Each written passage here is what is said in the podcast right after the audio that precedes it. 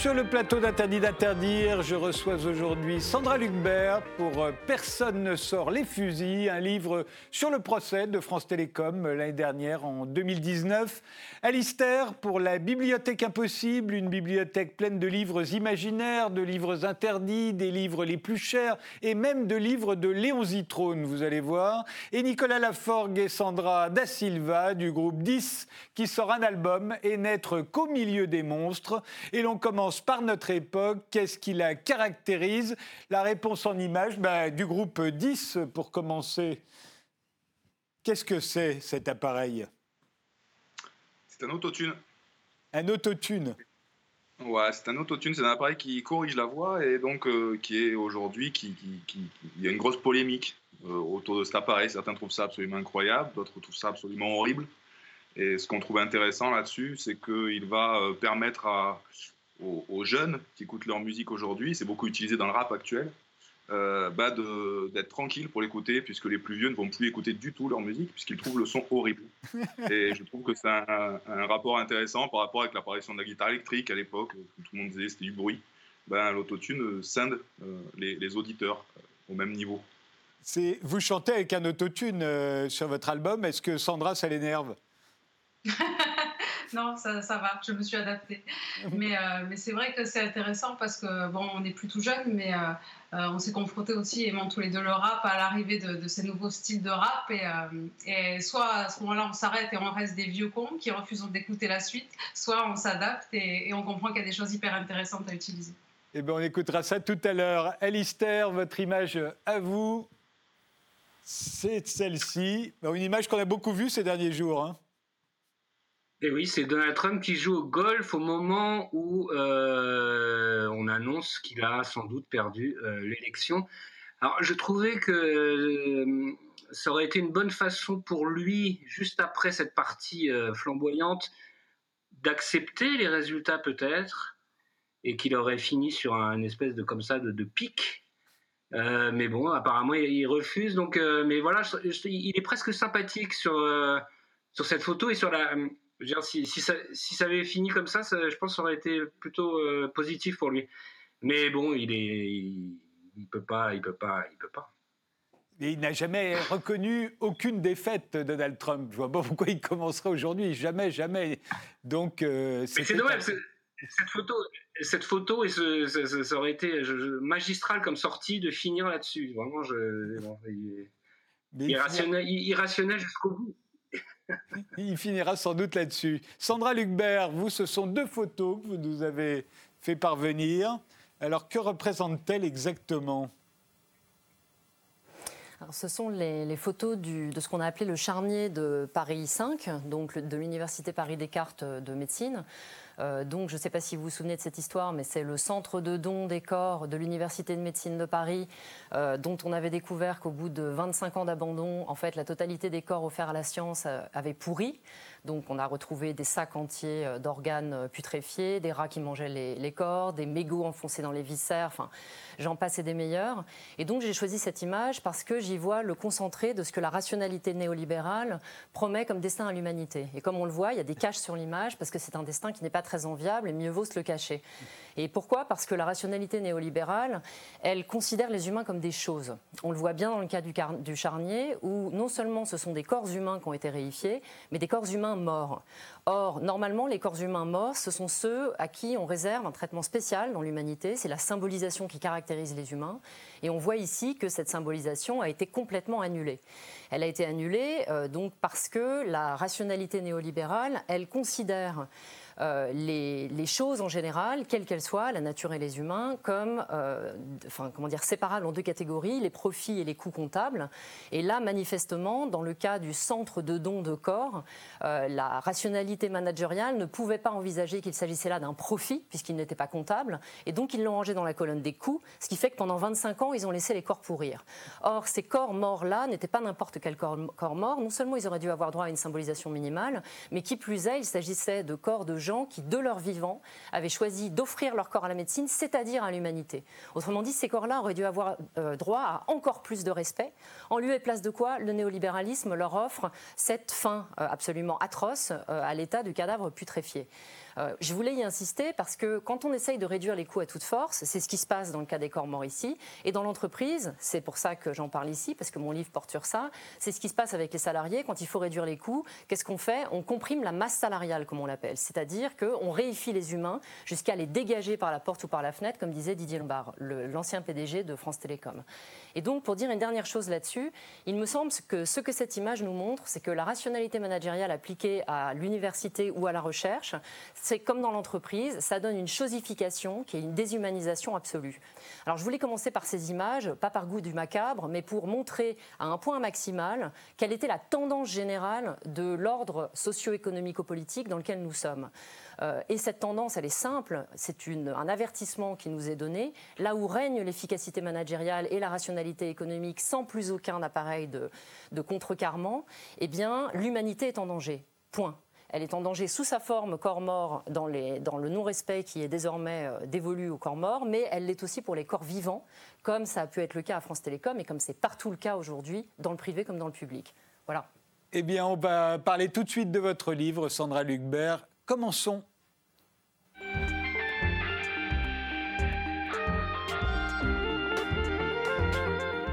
Sandra Lucbert, vous avez donc écrit deux romans, Mobile et La Toile, et là vous publiez Personne ne sort les fusils aux éditions du Seuil.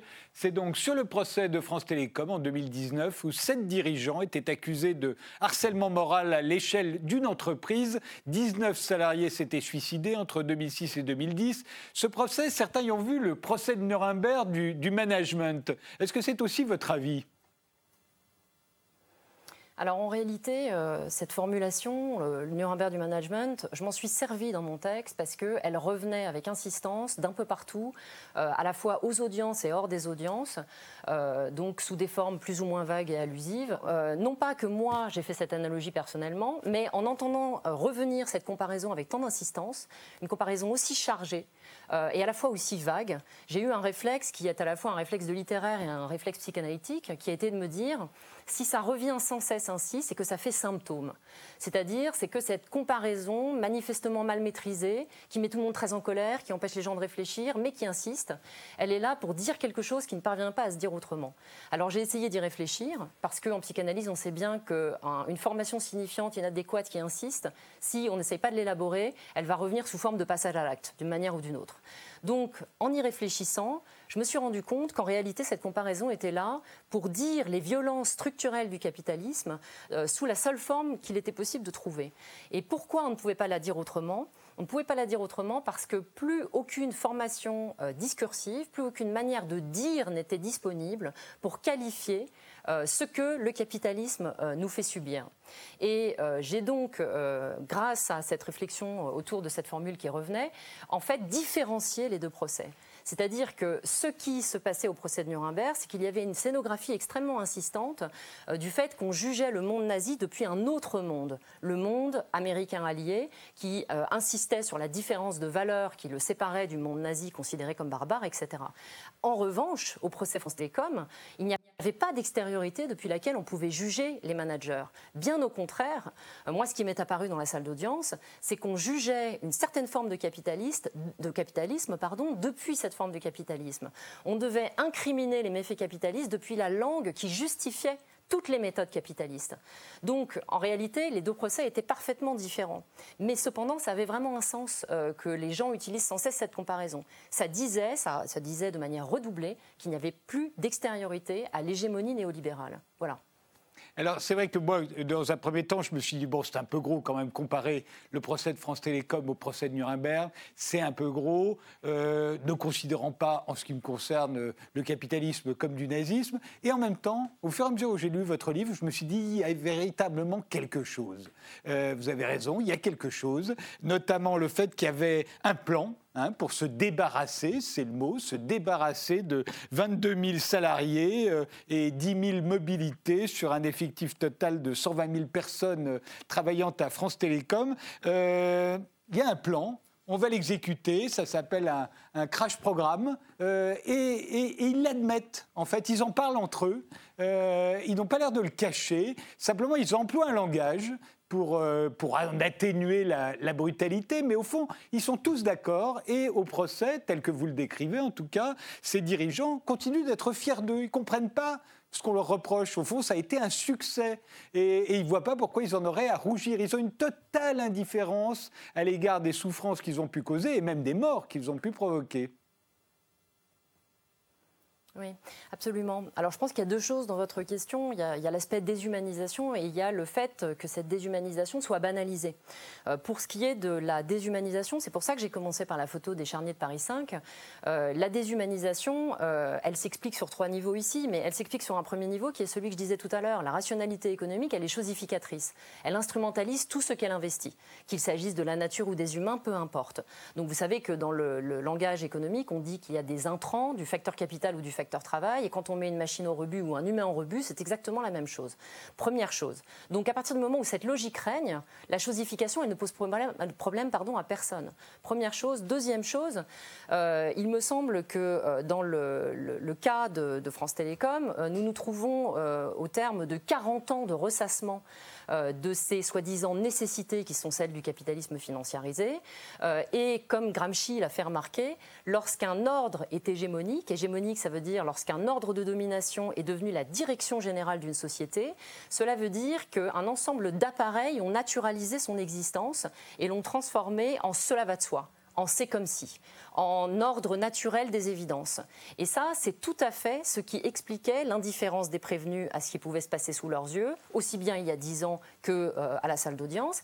Et j'irais même plus loin que vous, c'est-à-dire ils n'étaient pas non seulement indifférents, ils étaient scandalisés qu'on leur fasse des reproches. Didier Lombard a reçu une légion d'honneur pour ses bons et loyaux services à France Télécom. Et il n'a cessé de répéter du début à la fin du procès qu'il estimait que pour le sauvetage qu'il avait mené, euh, tout cela était d'une grande ingratitude. Euh, je le cite, c'est suicide, disait-il, c'est terrible, ils ont gâché la fête. Donc pour eux, euh, en réalité, on leur avait demandé quelque chose, l'ensemble du corps social demandait quelque chose, et on montrait une espèce de comment dire d'hypocrisie terrible à venir leur faire des reproches dix ans après, alors qu'ils avaient fait une opération formidable. Et euh, j'ajouterais du coup une troisième chose, c'est que par rapport à, cette rationalité économique minimale, dans le capitalisme financiarisé, c'est-à-dire celui dans lequel nous sommes, euh, le, régime de propriété euh, est encore plus chosificateur que celui qui régnait auparavant. Parce que le nôtre, c'est celui qu'on appelle la liquidité financière. Et la liquidité financière, c'est la possibilité pour les propriétaires de disposer de quelque chose et de s'en débarrasser quasiment instantanément. En fait, instantanément, à la nanoseconde. Donc on peut acheter et revendre en permanence. Ça vient bien sûr des marchés d'actifs, mais ça s'est généralisé à tous les objets du monde. C'est devenu le rapport, euh, la relation d'objet principale que nous avons à toute chose, et notamment que les patrons ont à toute chose. Donc, quand les actionnaires exigent euh, des profits euh, illimités, etc., l'ajustement on va le faire avec toutes choses disponibles, donc notamment des salariés. Donc quand Didier Lombard dit en 2006 on, va on va faire les départs par la porte ou par la fenêtre, il ne le dit pas du tout de manière provocatrice.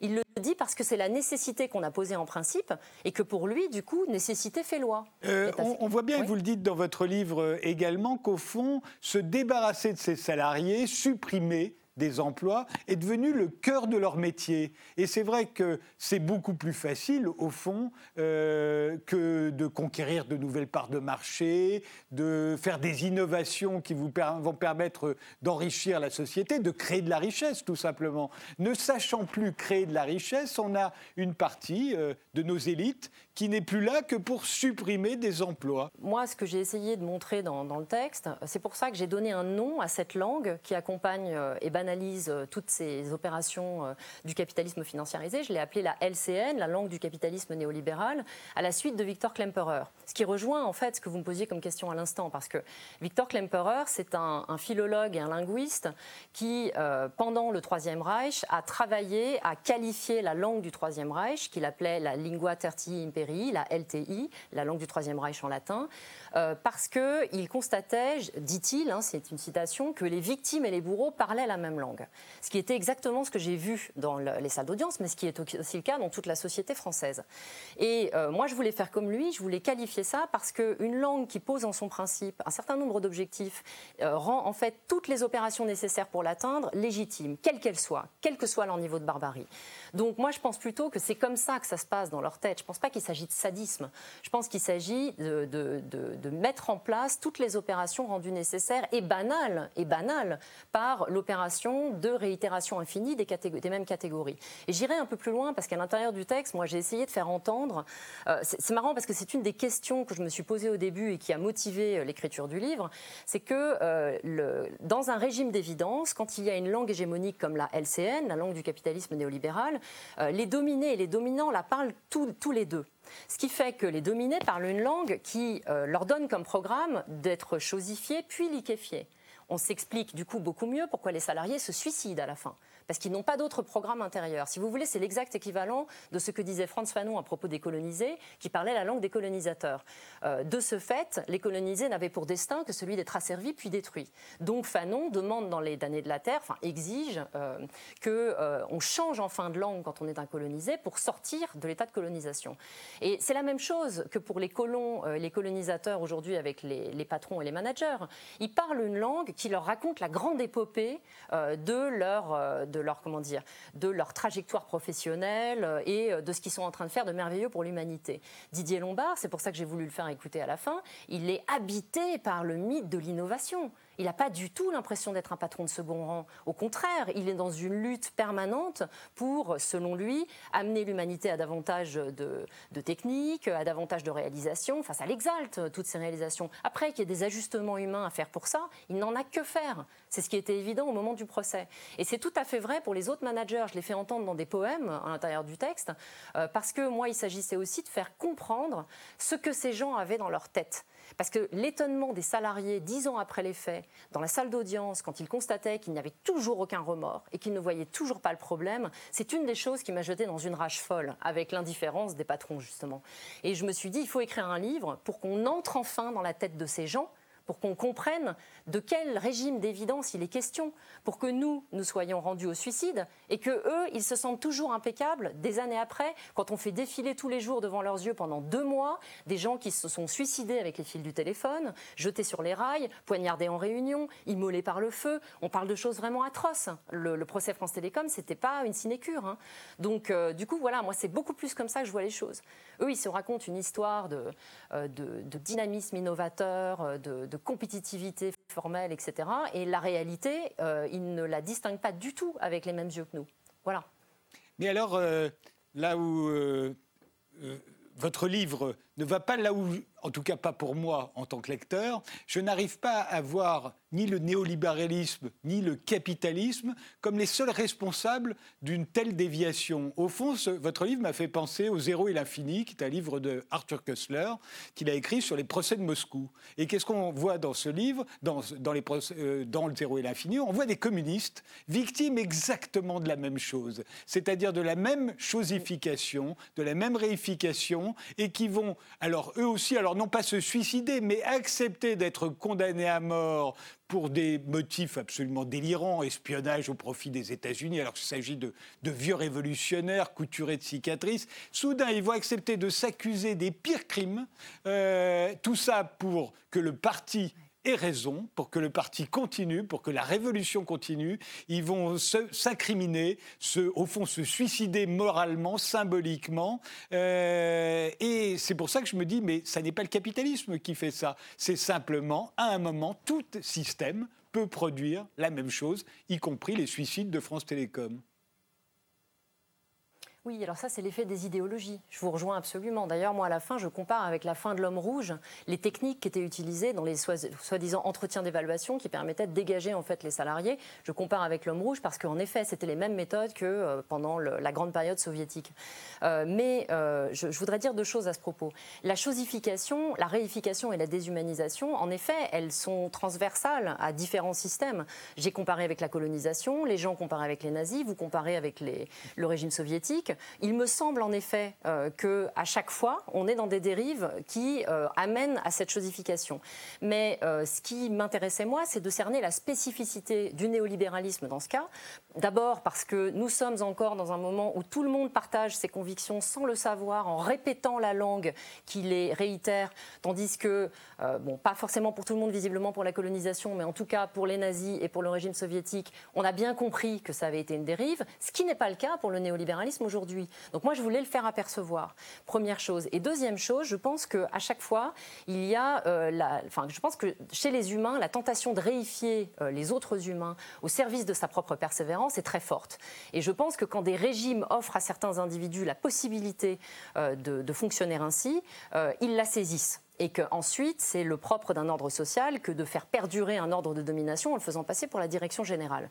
Euh, or, dans le néolibéralisme, dans le capitalisme en général et dans le néolibéralisme en particulier, il y a cette promesse de l'autonomie euh, et du, comment de la relation d'objet infiniment acquittable qui est sans cesse proposée et qui est particulièrement proposé dans le régime euh, financier euh, dans lequel nous sommes aujourd'hui, du fait de ce régime de propriété que j'évoquais tout à l'heure, de la liquidité. La liquidité, si on veut résumer un peu brutalement, c'est prendre et jeter en permanence.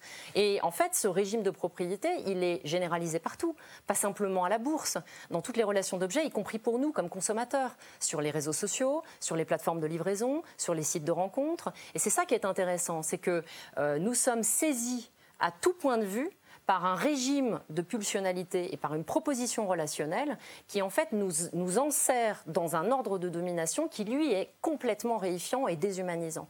Et qui fait que comme le disait maître Tessonnière, avocat des partis civils, à la fin on a des entreprises comme Uber qui est le sommet de la liquidité financière qui nous considèrent nous comme euh, ceux qui coulent quand on ouvre un robinet et ceux qui s'arrêtent de couler quand on ferme le robinet. Donc c'est une forme particulière de déshumanisation. Et je suis bien d'accord que euh, le capitalisme n'en a pas l'apanage, pas du tout. Simplement, il la porte très loin.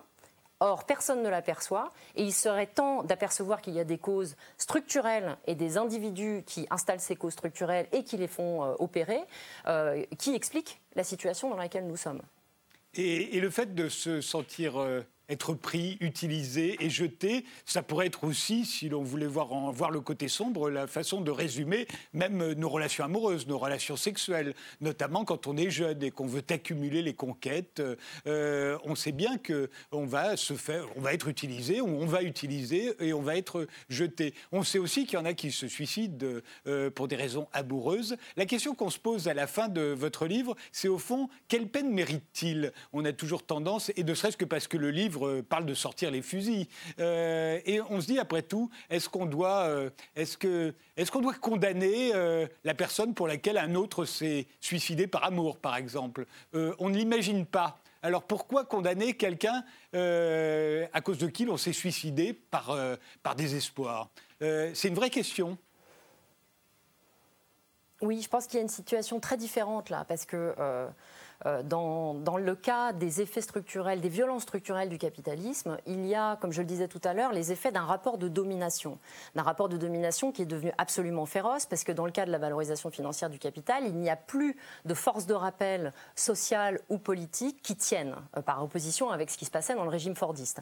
Euh, donc, on a ici un rapport où le capital est tout puissant, où toutes les autorisations lui sont données, et où les travailleurs, au contraire, sont livrés en pâture à son bon vouloir.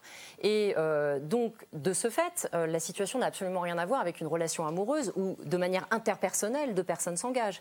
Là, il ne s'agit pas d'interpersonnel. C'était d'ailleurs une des difficultés que rencontrait la sphère du droit-justice pour juger les effets structurels du capitalisme. Ce sont des effets dont les causes sont différées, dont les oui, c'est ça, dont les causes sont différées et difficilement rattachables euh, aux effets délétères. Parce que, en général, des innovations techniques ou socio-institutionnelles ont lieu à un moment donné qui sont en général enveloppés dans la technicité, donc on ne les comprend pas bien. Et des dizaines d'années après, leurs effets délétères se font connaître. J'en prends juste pour rapide exemple. Dans le domaine socio-institutionnel, euh, l'installation, par exemple, des structures financières ou du libre-échange ou euh, de, la, comment dire, de la libre concurrence européenne. Euh, mais dans le domaine des innovations techniques, bah, la titrisation, le nucléaire, l'amiante, le médiator, c'est dix ans après qu'on se rend compte que les gens souffrent de cette situation. Et moi, ce qui m'intéressait, c'est le pourquoi du titre titre, c'est qu'au moment où ces innovations ont lieu, personne ne comprend. 20 ans, donc c'est pour ça que je dis personne ne sort les fusils. C'est à propos de la réforme de 1985 de Pierre Bérégovoy, par laquelle il installe la déréglementation financière. Euh, mais euh, en réalité, on se rend compte dix ans après que les effets sont telluriques sur les sociétés. Mais il est trop tard. Et la justice, quand elle s'empare de la situation, elle ne peut plus, à cause de la prescription, attaquer les bons coupables. Elle ne peut plus attaquer les hommes politiques qui ont installé tout ça. Fillon, Jospin, Chirac, Balladur, euh, Bérégovoy. Elle ne peut plus non plus attaquer Michel Bon, qui est le responsable de l'endettement de France Télécom, ni encore euh, Thierry Breton, qui est le premier opérateur des plans managériaux. Il ne reste plus que Didier Lombard et son équipe. Raison pour laquelle, pendant le procès, ce, petit groupe-là se sentait injustement accusé, parce que tous leurs amis s'en étaient tirés euh, indemnes. Et, tandis que eux, ils se trouvaient les derniers accusés. Donc, euh, moi, c'était une des choses qui m'intéressait, c'était de dire qu'il fallait identifier les vraies causes de notre souffrance euh, et identifier l'ordre dans lequel nous étions comme contingent, puisque l'ordre financier a commencé à un moment donné, dans les années 80 en France, 83, 84, 85, et que cela implique que s'il a eu un début, il peut avoir une fin, et qu'il nous est loisible de considérer que si cet ordre nous détruit, nous devons y mettre fin. Et en cela, ça n'a rien à voir avec une relation amoureuse. Il s'agit vraiment d'un rapport de domination et de ce qu'on choisit de faire quand on identifie le fait qu'on est parmi les dominés ou les subalternes, comme dirait euh, Gramsci. Voilà. Personne euh, ne sort les fusils, c'est le titre du livre de Sandra Lucbert euh, qui vient de sortir au seuil. On fait une pause, on se retrouve juste après.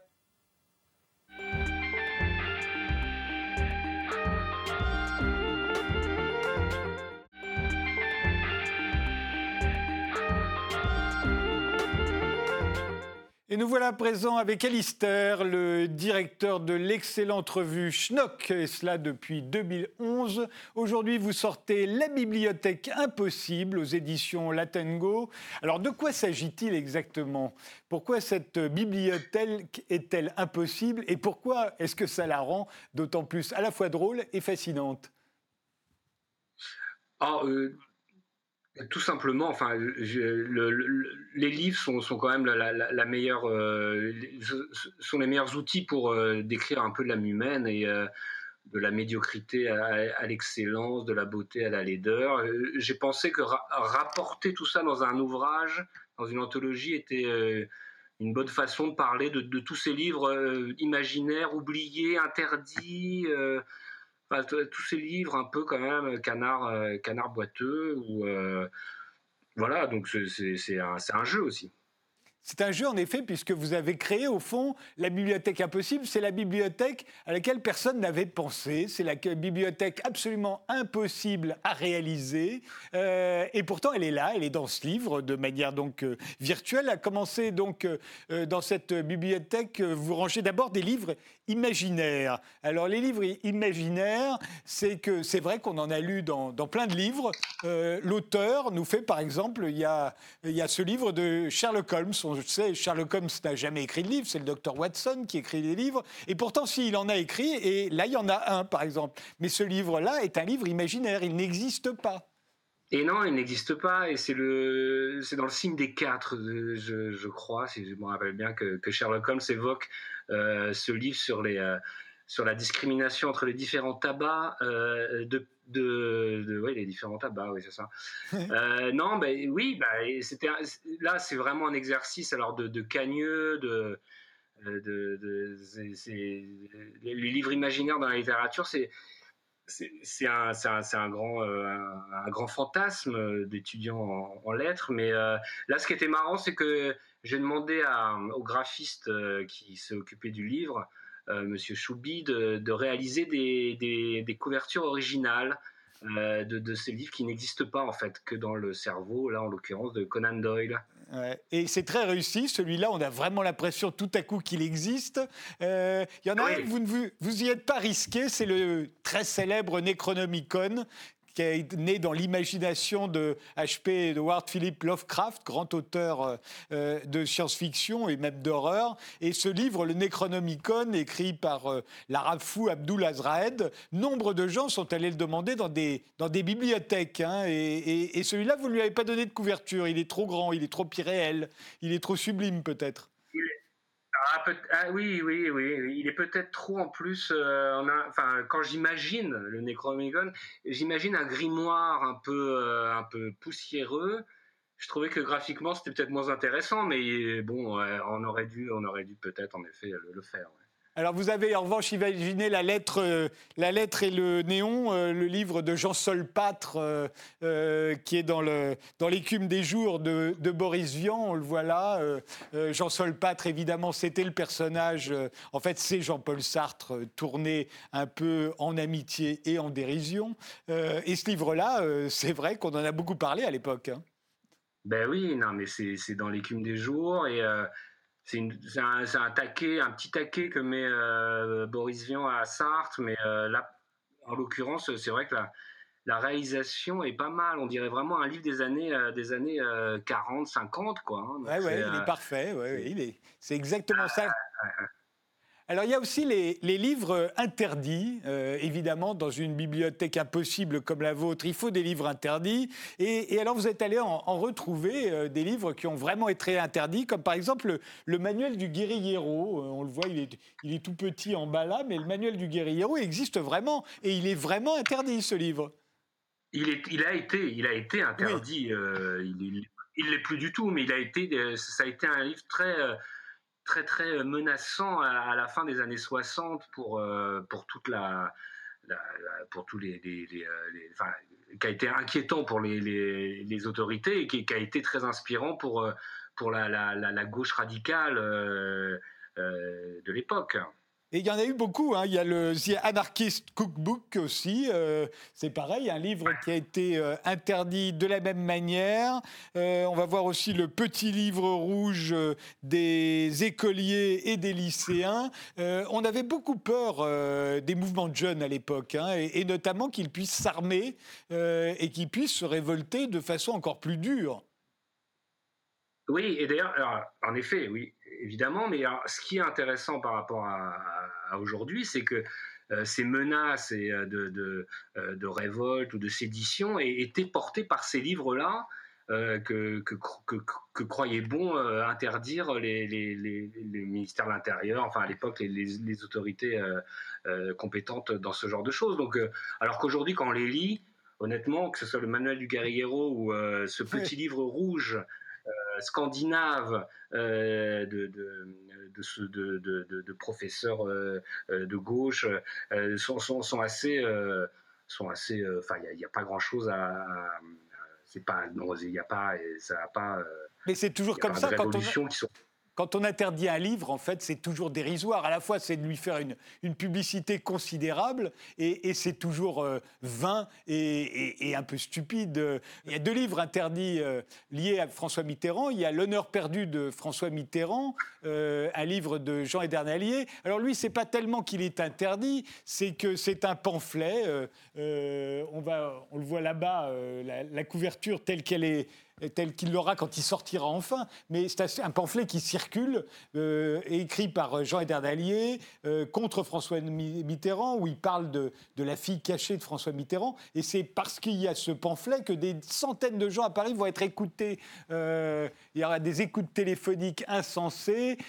Tout ça va durer sur des années. Et puis finalement, le livre sortira, il n'aura absolument aucun effet.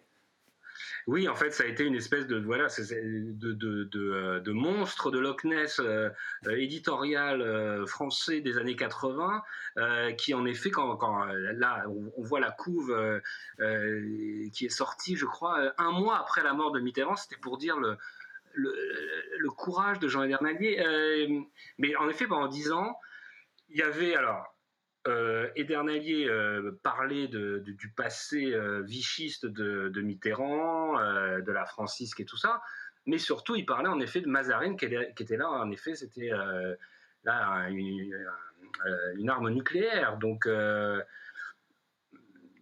est-ce que vraiment Mitterrand a... Oui, c'est sûr que ça a été un problème, mais quand on voit le résultat final, en effet c'était beaucoup de bruit pour pas grand-chose. Hein, donc... Alors, il y a, il y a, aussi les, meilleures histoires drôles de Carlos. Alors là, c'est plus étonnant. Je dois dire que je ne connaissais pas ce livre, et, euh, mais que tel que vous le décrivez, j'ai compris pourquoi on l'avait interdit. Les histoires drôles de Carlos. Alors qu'est-ce que c'est les histoires drôles de Carlos? Ne nous les racontez pas, ça tomberait sous le coup de la loi, mais expliquez-nous pourquoi on les a interdites.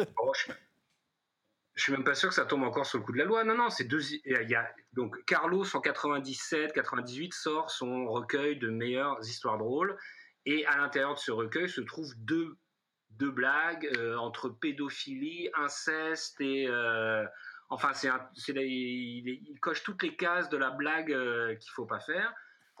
Et c'est un des derniers livres qui est interdit à la vente en France, hein, donc c'était il y a quand même 20 ans.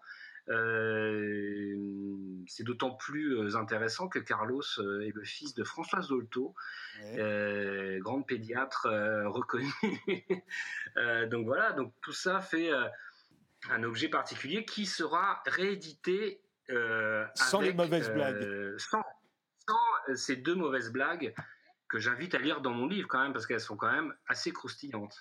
Et alors, il y en a un autre, euh, c'est celui de Léon de Grelle, Tintin, mon copain. Alors là, c'est un livre beaucoup plus sulfureux, puisque Léon de Grelle était reporter au, Petit 20e, le journal dans lequel Hergé a publié euh, ses premiers Tintins en Belgique. Léon de Grelle euh, est devenu fasciste. on a même dit que Hitler le considérait comme son dauphin. Léon de Grelle a survécu à la Seconde Guerre mondiale et il a écrit ce livre, Tintin, mon copain, pour dire qu'en fait, Tintin, c'était lui. C'était lui le reporter dont s'était inspiré Hergé. Et, euh, je, connaissais euh, ce livre de réputation, mais je ne savais pas qu'il avait été interdit. Il a vraiment été interdit, ce livre. Alors, il a été interdit, mais alors là, pour, pas pour des raisons euh, étatiques, enfin, en tout cas, pas, pas, par une commission de censure. Il a été interdit par la, société Moulinsart SA, qui s'occupe désormais des, intérêts de Tintin, de, de tout ça et sans doute à juste raison, parce qu'en effet, ça donne pas une image euh, très bonne d'Hergé. Mais maintenant, bon, il y a des quantités de biographies et, euh, par ailleurs, je parle dans, dans le livre d'autres euh, livres concernant Tintin qui sont problématiques, comme Tintin au Congo. Enfin, on, sait qu'Hergé n'était pas non plus le plus grand social-démocrate des années des, des, années 30, quoi. Donc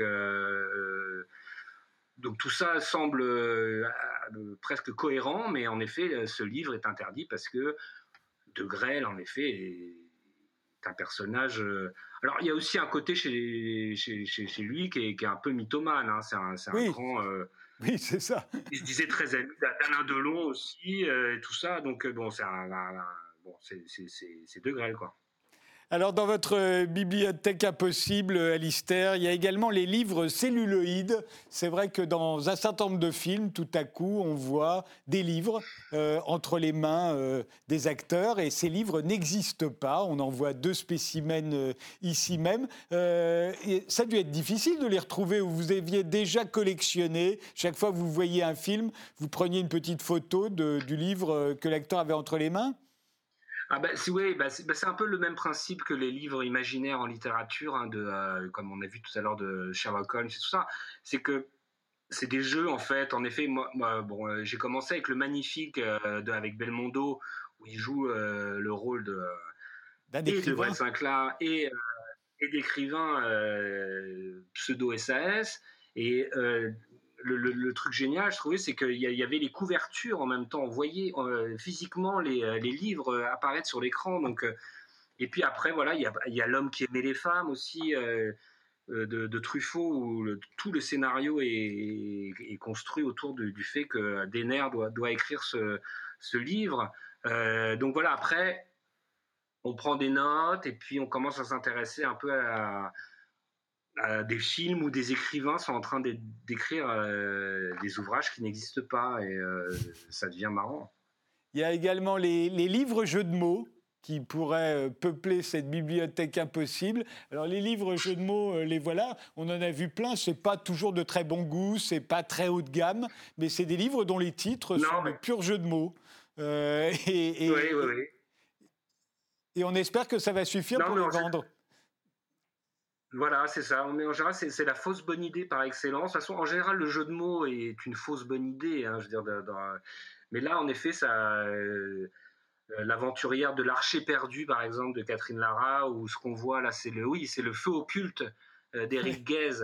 Euh, oui, ça vaut le coup de s'attarder quand même, parce que c'est vraiment du travail. Hein. L'aventurière de l'archer perdu, Catherine Lara, il fallait le faire, quoi. Ouais, non, mais c'est. De toute façon, il y a toujours chez quelqu'un qui fait un jeu de mots, il y a toujours une espèce de de sympathie en même temps un, un, truc pathétique, quoi. Et surtout pour en faire après un titre d'ouvrage qui accroche. Alors ça accroche, comme dans la presse, un jeu de mots, ça accroche. Mais je trouve qu'en qu'en édition, c'est un peu plus dangereux parce que euh, souvent derrière, il n'y a pas grand-chose. Euh, Alors il y a aussi dans, votre, dans votre bibliothèque impossible, il y a aussi les livres les plus chers. Par exemple, la Bible de Gutenberg, euh, dont il n'existe que 31 exemplaires, ou les, les œuvres de Shakespeare, telles qu'elles ont été imprimées au temps de Shakespeare. Ça, il en reste 288 exemplaires. Et aussi bien euh, cette Bible de Gutenberg que vous n'avez pas illustrée, que le, le, livre de Shakespeare qui est ici, hein, tel qu'il est sorti à l'époque, ça vaut 9 millions de dollars chacun. Hein.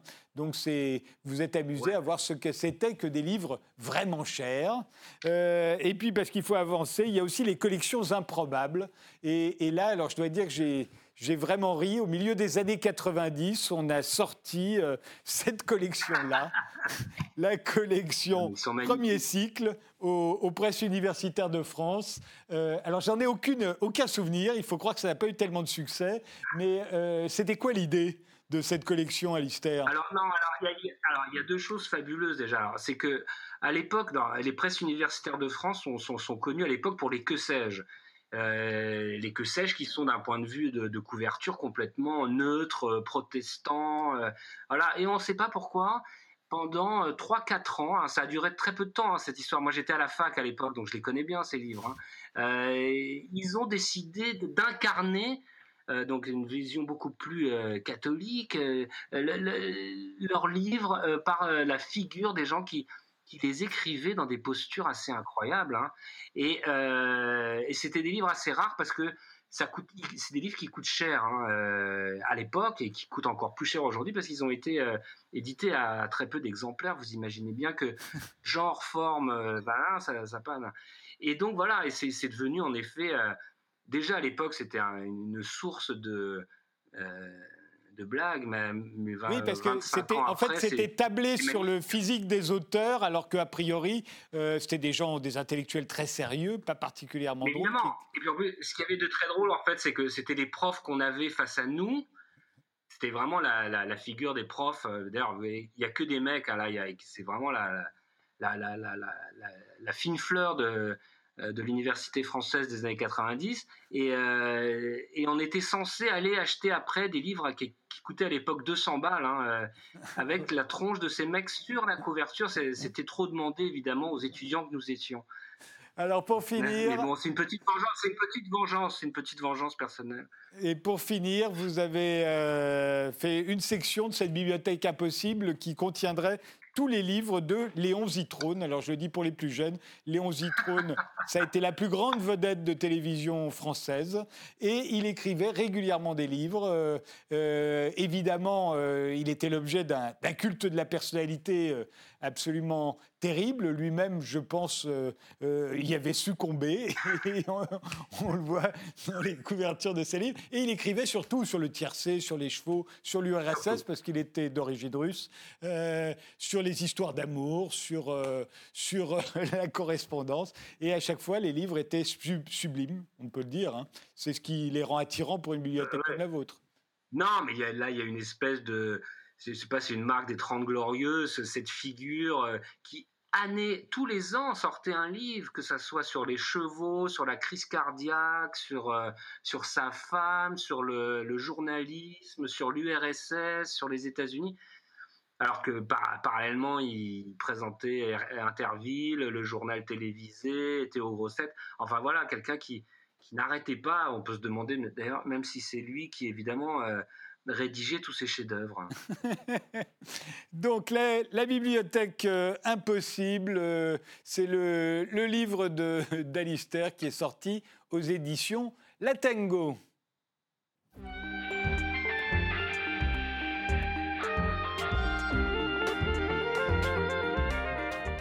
Nous voici à présent avec le groupe 10, euh, Nicolas Laforgue et Sandra Da Silva, dont l'album Est n'être qu'au milieu des monstres est sorti sur les plateformes. Pour l'avoir physiquement, il faudra attendre le mois de janvier. Je propose de regarder tout de suite un extrait du clip euh, de Monstres, justement.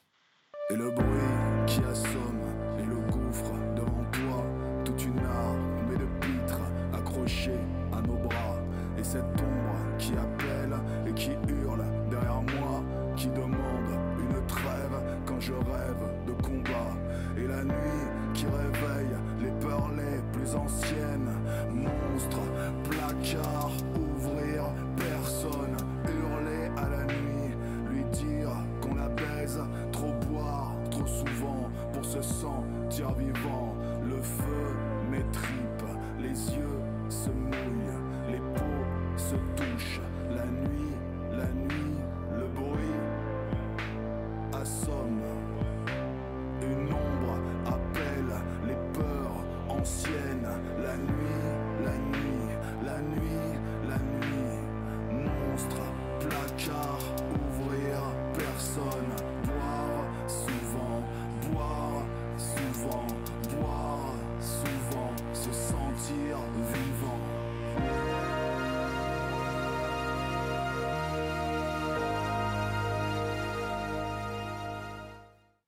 Vous vous présentez comme un duo de rap synthétique. Alors rappelez-nous ce que c'est que le rap synthétique.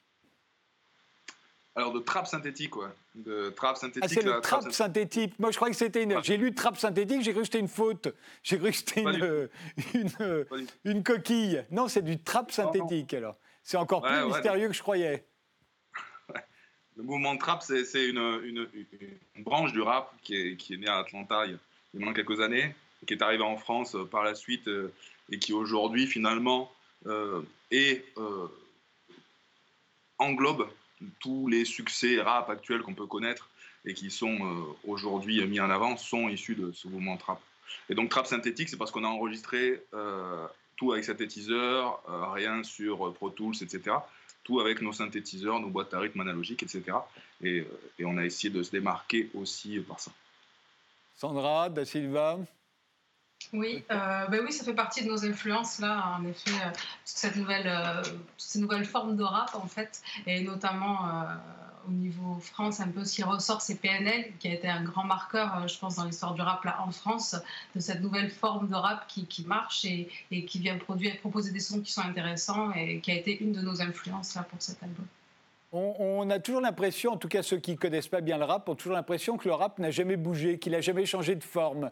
Euh, on sait que le rock, en, 40 ans a beaucoup changé, pour passer d'Elvis Presley aux Beatles, puis au heavy metal, puis au rock progressif, euh, et ensuite pour devenir la variété internationale, il a pris comme ça plusieurs formes. On a l'impression que le rap reste le même, ça n'est pas vrai.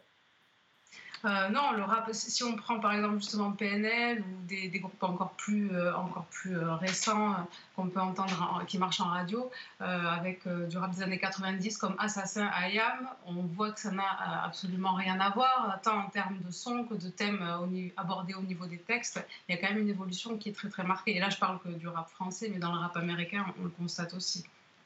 Mais alors vous, votre rap à vous, alors est-ce que c'est parce que c'est du trap et qu'il est synthétique?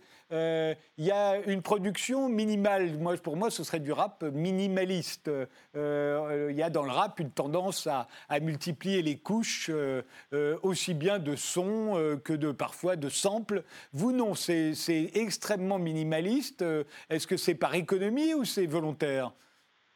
Alors, c'est volontaire Euh, c'est-à-dire que nous, on ne vient pas du, rap euh, traditionnel, on en a écouté, mais euh, à la base, on vient de formations qui sont plutôt rock, même s'il y avait d'autres influences. Et là, l'idée de, s'inspirer de, ces musiques pour créer quelque chose d'un peu différent, on le fait aussi avec notre, notre héritage rock. Donc, enfin, moi, je suis pianiste à la base, et donc on utilise un peu ces outils-là en, avec euh, notre expérience euh, plus de groupe en en faisant quelque chose euh, d'un peu différent. Donc on n'a pas cette tradition non plus des samples voilà, qui exister dans le rap des années 90.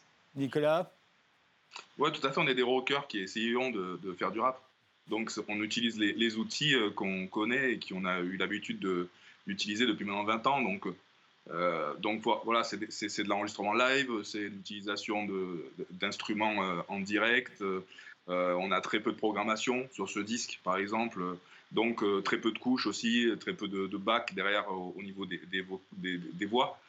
Donc, effectivement, ouais, vous avez raison, c'est euh, minimal parce que c'est notre manière d'entendre cette musique et notre envie de la, de, la montrer. Alors j'ai cherché d'autres clips de vous qui sont sur Internet. Il y en a un qui s'intitule Trottoir. Le morceau ne figure pas sur le nouvel album, mais on va l'écouter quand même, en tout cas un extrait.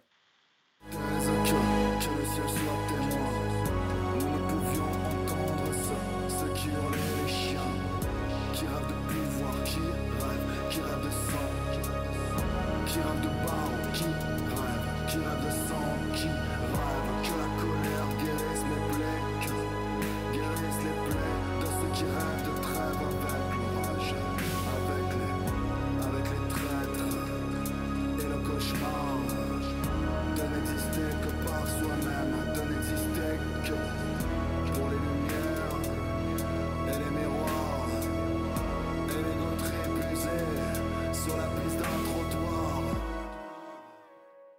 c'est drôle parce que vos clips ont l'air de se suivre, de se citer euh, ou de se, de se répondre les uns les autres. Vous ne faites pas de sample dans votre musique, j'ai l'impression que vous samplez vos clips.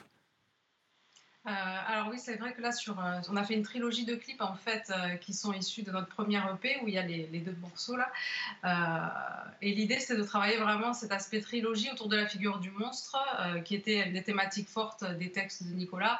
Et on a travaillé avec un réalisateur, Xavier Girardot, pour mettre en image ça autour de trois clips qui racontent une histoire. voilà. Donc c'est la même histoire que racontent les trois clips. Ça, s'explique mieux. Pourquoi vous, l'avez, euh, vous avez appelé votre, votre groupe 10 10, c'est euh, parce qu'avec Sandra, c'est notre dixième disque qu'on fait ensemble. Et aussi, c'est aussi la, figure euh, bah, du numéro 10 dans le football, tout simplement. Parce que ce numéro 10 dans le football, il a, bah, on est des amoureux de foot, moi particulièrement, j'adore le, foot et tout son imaginaire. Et le numéro 10, il porte la responsabilité du jeu, c'est lui qui est le responsable technique, c'est lui qui est responsable de la victoire, de la défaite, c'est sur lui qu'on va taper si, euh, si on perd, c'est lui qu'on va glorifier si on gagne. Donc euh, ce numéro 10, euh, ça nous plaisait bien l'image. Aujourd'hui, bah, vous êtes un peu enfermé chez vous, comme, comme tout le monde. Il n'y a pas de, de, scène qui se profile, pas de, pas de live. ça ne vous empêche pas de travailler ou ça vous mine bah, c'est compliqué de ne pas pouvoir défendre le disque parce que, parce que ça fait un petit moment qu'on travaille dessus et qu'on a forcément envie de le jouer dans des gens. Après, euh, c'est comme ça, euh, c'est une pandémie mondiale, donc forcément, on, fait avec comme tout le monde, on n'est pas les plus à plaindre, on n'est pas dans des, dans des hôpitaux en train de soigner des gens, euh, donc il n'y a pas de souci là-dessus. Là, par contre, on essaye de continuer à faire des choses. et puis on va essayer de, faire un live stream le 18 décembre pour un label américain, Fake Foreign Corporation. Donc on va faire ce live stream, on va essayer de faire quelque chose d'un peu joli. On travaille aussi sur un EP avec des artistes américains qu'on veut sortir en début d'année prochaine. Donc ça nous permet, ben, cette, eux aussi étant enfermés comme nous, ça nous permet, de, comme on a du temps, de pouvoir essayer de, faire des, de les inviter sur des morceaux, essayer de créer des choses ensemble. Sandra, dernier mot? Euh... Euh, que, par, par, juste rebondir par rapport au fait d'être confiné, des fois le, fait de changer le contexte, un peu de création, euh, c'est intéressant aussi d'utiliser la contrainte pour en faire autre chose. Et nous, c'est ce qu'on essaye de faire, même si pour l'instant on ne peut pas faire de live, on continue quand même d'exister autrement.